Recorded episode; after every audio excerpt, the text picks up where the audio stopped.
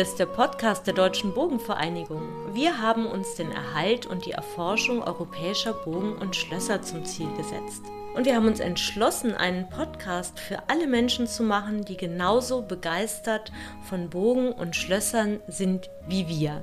Und mir gegenüber sitzt Herr Dr. Friedrich, der Leiter des Europäischen Bogeninstituts. Guten Tag. Und den werde ich heute mal zu einem Thema befragen, wo es sehr viele Vorurteile und sehr viel Fehlinformationen gibt. Denn es geht um das Thema, wie haben die Bogen eigentlich ausgesehen? Ich als Kind habe mir immer vorgestellt, eine Burg, klar, ist grau und man sieht die Steine. Ist das denn so richtig? Ja, das Mittelalter hört man immer, das finstere, das dunkle Mittelalter. Da gibt es auch schon sehr schöne eine sehr schöne Festschrift mit dem schönen Titel Wieder das finstere Mittelalter. Also das Mittelalter war gar nicht so finster und dunkel, das ist, wie wir uns das heute vorstellen, schon gar nicht in der Farbigkeit, sondern ähm, wir haben einmal eine schöne Tagung gemacht mit dem Titel Putz und Farbigkeit, also das genaue Gegenteil zum finsteren Mittelalter. Und das möchte ich jetzt ein bisschen erläutern. Der ein oder andere von Ihnen hat vielleicht schon mal von der manessischen Liederhandschrift gehört. Das sind also Darstellungen aus dem frühen 14. Jahrhundert, die sehr farbenprächtig sind, die zeigen, wie Ritter auf den Turnieren gegeneinander kämpfen, wie verschiedene Lebensumstände dargestellt worden sind. Äh, und da sieht man schon, wie farbig und farbenfroh das Mittelalter in Wirklichkeit gewesen ist. Und das kennen wir nicht nur von Festen und Beschreibungen, sondern das kennen wir ganz konkret auch von den Burgen. Hier im Mittelrheintal haben wir eine ganze Reihe Ruinen, die steinsichtigen Ruinen, die in der Tat grau und düster wirken und dieser rheinische Schiefer im Winter hat schon etwas sehr Trübes. Sie müssen uns den Ausdruck steinsichtig erklären. Steinsichtig, ja, gerne. Steinsichtig heißt im Grunde, man sieht eben den, den Untergrund, man sieht den steinernen Aufbau der Mauer, der eben unverputzt heute aussieht. Und da kommen wir dann gleich drauf, der in Wirklichkeit hier aber verputzt war. Das heißt, wir sehen jetzt einen Zustand, wir können die Steine erkennen, mit denen die Burg gebaut worden ist, wie man in dem Mittelalter aber nicht gesehen hat. Und diese Steinsichtigkeit hat natürlich die Phase der Romantik, die sich auch im, im Mittelrheintal entzündet hat, sehr geprägt. Düstere Mauern, Efeu umrankt, das hat sich festgesetzt, das hat das Bild vom Mittelalter als finster und dunkel und melancholisch mitgeprägt. Und wie wir heute aber von Untersuchungen wissen, hat es hier im Mittelrheintal im Mittelalter die Burgen ganz anders ausgesehen. Burgen sind ja auch Zeugnisse, Dokumente aus dem Mittelalter, wie sie noch stehen. Da hat man früher nicht so drauf geachtet. Heute weiß man, wir schauen uns die Ruinen an, entdecken Putzreste da dran, die sind ein bisschen verblichen, aber wir sehen, dass die Burg ursprünglich verputzt war. Dann kommen die Fachleute, die sich äh, vom Gerüst aus diesen Putz näher anschauen und die entdecken dann, dass da Farbpigmente drauf sind. Das heißt, diese Burgen waren hier im Mittelrheintal einerseits verputzt und auch farbig gefasst. Es gibt einen schönen Aufsatz, der Erzbischof liebte Rot. Das ist auf den Turm der Burg Fürstenberg bei Rhein-Diebach gemünzt, die südlichste Burg des Kölner Erzbischofs. Und er hat diesen Bergfried A verputzen lassen und B in einem schönen Rot gehalten, in einem poppigen, auffälligen Rot, um auf diese Weise auf seine Burg aufmerksam zu machen. Ja, da konnte man schon von weitem sehen, das ist die Burg des Kölner Erzbischofs. Genau. Das, das ist die mit dem roten Turm. Genau, ganz genau. Das war also durchaus eine, eine Absicht, die dahinter steckte. Also es hat zwei Dinge. Zum einen ist dieser Putz ein Schutz der, des darunterliegenden eher weicheren Steins. Deshalb haben wir auch die Marksburg wieder verputzt um sie A in dem mittelalterlichen Zustand wiederherzustellen und B aber auch um das darunterliegende Steinmaterial zu schützen, das so nicht nur mehr der Verwitterung ausgesetzt ist und weiter abwittert. Ja, wie können wir das nachweisen? Einerseits durch Putzplacken, die noch heute an den Ruinen anhaften, die man noch erkennen kann, und natürlich bei Ausgrabungen durch abgefallenen Putz, der jetzt am Fuße des Bergfriedes liegt und bei Ausgrabungen zutage kommt. Auf diese beiden Weisen können wir feststellen, dass die Burgen hier in der Mittelrheinregion und auch in anderen Regionen im Mittelalter verputzt waren mit einem Kalkputz. Und kann ich mir das dann vorstellen, dass die meisten Burgen tatsächlich weiß waren? Kalk ist ja weiß und dann eben noch Zierrad dran hatte. Ja, genau, das ist richtig. Äh, Der, die, die Grundstruktur war ein, ein weißer oder ein heller Kalkputz, nicht strahlend weiß, aber eben so ein Eiweiß oder weiß-grau. Und besondere Stellen, das konnten wir auf der Marksburg dann auch sehr gut untersuchen. Da können wir dann farbige Reste fassen an den Blendarkaden. Das sind also kleine Rundbögen, die dann die einzelnen Steine in unterschiedlichen Farben farblich gefasst waren, die sich abwechselten. Also auch da können wir dann sehen, dass besondere Stellen, die man hervorheben wollte, durch eine farbige Fassung dann markiert wurden und ähm, auf diese Weise sichtbarer waren und die Fläche gestaltet war, farbig. Kann man das auch an den Namen der Burgen noch erkennen? Also mir fällt jetzt ein Blankenfels oder Rotenburg. Rotenburg, nehme ich an, kommt eher von Roden, also eine Burg, die in einem Rodungsgebiet äh, liegt. Blankenfels, theoretisch ja, aber ich glaube, das ist ein, auch ein recht häufiger Name, Blankenburg, äh, sowas. Das bezieht sich aber eher auf den kahlen Fels, der dort zu sehen war, der ja beim Bau freigeschlagen worden ist und die Burg auf dem Felsen, Felsenburg gibt es ja auch. Ähm, also das genau kann ich es nicht sagen, aber ich nehme an, dass der Name eher mit dem Gesamterscheinungsbild zu tun hat und auch ein programmatischer Name war.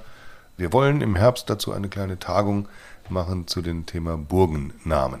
Auch das Ach, ist eine spannende Sache. Ja. Hm? Kann an dieser Tagung dann jeder teilnehmen ja. oder wo kann man sich dafür bewerben? Wir planen die Tagung gerade, die soll, wir versuchen gerade einen Termin zu finden, nach Möglichkeit im November diesen Jahres und das wird dann auf unserer Internetseite zu sehen sein und da kann natürlich jeder, der sich interessiert, daran teilnehmen. Also das ist die Internetseite des Europäischen Bogeninstituts. Und der Deutschen Bogenvereinigung. Und der Deutschen Bogenvereinigung. Wir werden die in die Shownotes auch reinsetzen für alle Interessierten. Ja, wer, wer waren die Leute, die das, die Bogen verputzt haben? Waren das Spezialisten oder war das ein Allgemeinwissen aus dem Hausbau damals? Beides ist richtig. Also das ähm, Verputzen ist ja wie heute auch eine, eine, eine, ein Kalkgemisch, das man herstellen musste, das auch in einer speziellen Mischung angerührt werden musste, die nicht jeder beherrschte, wie das heute auch der Fall ist. Den Vorgang des Verputzens dann wieder können Maurer machen. Also auch da, sagen wir mal, Spezialisten nicht so wie die Steinmetze, aber auch nicht jeder Bauer, den man gerade vom Feld holt und sagt, den ich eben für meine Dienste nutzen möchte, kann ich auch nicht sagen, verputzt du mir das mal, sondern das sind schon Fachleute, die angelernt werden müssen, eben Handwerker, die sowas können müssen. Das gehört eben auch zu den Teilen beim Burgenbau, die kostenintensiv waren oder die, diese Vorstellung, dass Burgen immer von Leibeigenen kostenlos erbaut wurden, die ist sowieso schon lange überholt. Man kann bestimmte Kräfte, Bauern, die von einem abhängig sind, zum Transport von Steinmaterial heranziehen, ähm, aber nicht zum Bau einer Burg. Ist das denn überall so gewesen? Waren alle Burgen verputzt? Das hängt natürlich auch von der Region ab. Ähm, hier im Mittelrheingebiet, wo man aus diesem brüchigen und sehr unansehnlichen Bruchstein und ähm, rheinischen Schiefer gebaut hat, waren alle Burgen verputzt. Es gibt aber auch Regionen im Pfälzer Wald beispielsweise, wo man als Baumaterial den Buntsandstein hatte, der sich in schönen Blöcken herstellen lässt, die als Quader mit einem Buckelquaderwerk versehen waren. Die wollte man natürlich auch so zeigen, archaisch aussehend, wie sie sind. Das heißt, diese Burgen waren dann nicht verputzt, sondern da kann man den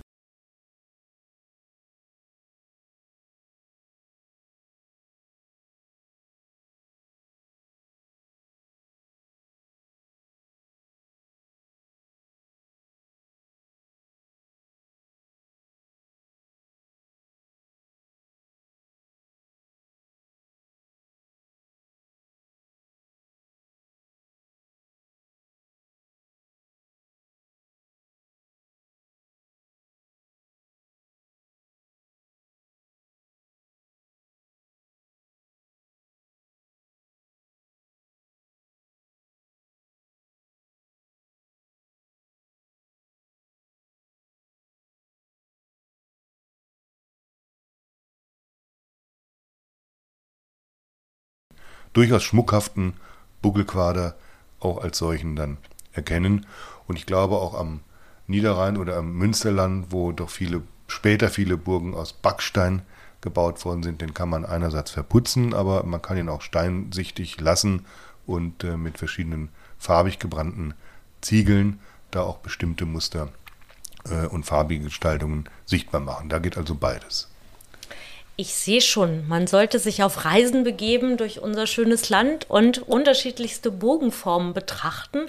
Und ich denke, wir machen eine Google Maps hier wieder im Anschluss an unseren Podcast und da werden wir mal einige interessante Bogenbeispiele drauf verlinken, sodass man sehen kann, wo man welche Art von Burg dann auch betrachten und besuchen kann. Konnte man das ganze Jahr über Bogen bauen und verputzen oder hatte das eine Jahreszeit? Also Kalkputzer oder das Lernen, das musste ich ja auch lernen, äh, als ich hier mich um die Marksbrich und um die Philipsbrich gekümmert habe, kann nur verarbeitet werden in Tagen, die absolut frostfrei sind, wo auch die Nächte frostfrei sind. Also ab Mai ungefähr beginnt die, die Zeit, wo man verputzen kann und geht dann bis in den Herbst hinein. Im Winter kann man eben nicht verputzen. Das ist ja eigentlich schade, weil das ist genau die Zeit, wo die Leute auch für die Ernte gebraucht werden. Ja, das ist, dann sollte man gucken, dass man noch ein bisschen schneller war. Aber da ist einfach das Material, also wenn, wenn äh, dann der Frost drüber geht oder reinkommt, dann bricht das Ganze wieder ab und dann ist die ganze Arbeit des Sommerhalbjahres vergebens gewesen. Und das Material zum Verputzen, hat man das an den Bogen selber gefunden oder musste man das von weiter her heranschaffen? Das musste schon herangeschafft werden. Zum Verputzen ist ähnlich wie beim Mörteln eine Mischung aus gebranntem, also ungelöschtem Kalk, notwendig, den man in Spezialöfen an speziellen Orten herstellte. Für die Römerzeit gab es sowas in der Eifel. Und ähm, das heißt, man musste ungelöschten Kalk holen und brauchte dann zwei bis drei Teile Sand dazu, aber gesiebten Sand, nicht irgendwie, also schon Sand, der in einer Körnung ungefähr passt. Und man brauchte Wasser dazu und das wurde dann in einzelnen Becken in der Burg selber angerührt. Man kennt diese Einsumpfbecken vom Bau. Da hat man auch den Verputz angerührt. Es sind Zutaten, die von weiter her geschafft werden mussten, die dann aber an der Burg selber erst gemischt wurden, um dann daraus das Material zum Verputzen zu erstellen. Und jede Menge Holz. Und jede Menge Holz. Äh, in jeder Beziehung Holz braucht man immer. Das brauchte man schon zum, zum Herstellen des ungelöschten Kalks, um aus, aus ähm, kalkhaltigem ähm, quasi den ungelöschten Kalk rauszubrennen, um nachher wieder Feuer zu machen. Also Holz und Wasser werden auf allen Baustellen im Mittelalter benötigt. Die farbliche Fassung, und das ist ja das eigentliche, kommt dann natürlich noch dazu. Da muss man auch Farbpigmente gewinnen und auch das wieder eine sehr kostspielige und intensive Arbeit, aber sie macht eben im Bild der Burg dann eine Menge her. Und wir haben das selber hier auch in einer, auf unserer Marksburg, die im Vereinseigentum ist, ja in allen Schritten nachempfunden von der steinsichtigen Burg, die wir am Anfang hatten, als der Verein sie gekauft hat, bis in die 1980er Jahre und wir uns entschlossen haben, die Burg wieder zu verputzen, was zunächst mal auf Widerstände stieß, A, bei der Denkmalpflege mit dem Argument, die Phase des 19. Jahrhunderts ist aber auch eine historische Phase mittlerweile, also lassen wir es so.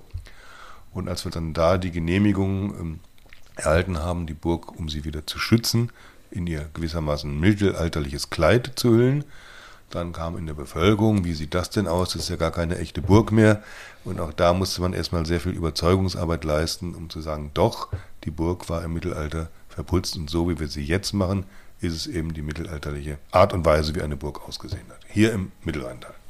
Ja, da kann ich wieder nur sagen, kommt zu uns nach Braubach, kommt auf die Marksburg und schaut euch genau an, wie so eine mittelalterliche Burg ausgesehen hat. Ich kann an der Stelle auch dann nochmal den Tipp geben, mittelalterliche Handschriften zu betrachten. Da sieht man oft im Hintergrund helle Bogen, weiße Bogen. Ich denke dann an die Tréricheur de Duc de Berry. Da sieht man tatsächlich weiße Bogen. Und äh, das ist eine Sache, die ist hochinteressant. Da habe ich wirklich wieder mal richtig viel gelernt heute. Vielen Dank, Herr Dr. Friedrich. Mehr Informationen dazu Bogenlehrfahrt hier in Braubach zwischen der Philippsburg und der Marksburg und auch auf unserer App, da haben wir auch ein eigenes Kapitel Putz und Farbigkeit und da werden wir auch einige Bilder zeigen, wo man dazu noch mehr Informationen erhält. Ich freue mich schon, wenn wir uns das nächste Mal hören. Mein Name ist Isabel Kronak-Walz und das war der Podcast der Deutschen Bogenvereinigung. Ich danke auch. Freue mich auch auf eine Wiederbegegnung in diesem Medium.